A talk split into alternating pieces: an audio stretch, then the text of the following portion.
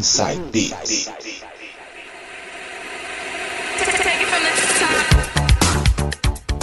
Voltando com o penúltimo bloco do Inside Beats de hoje e vou tocar um pouco de Progressive Trance para vocês, todas de 2010. Vou começar com Roald Felden, Unstable Turntable. Vai!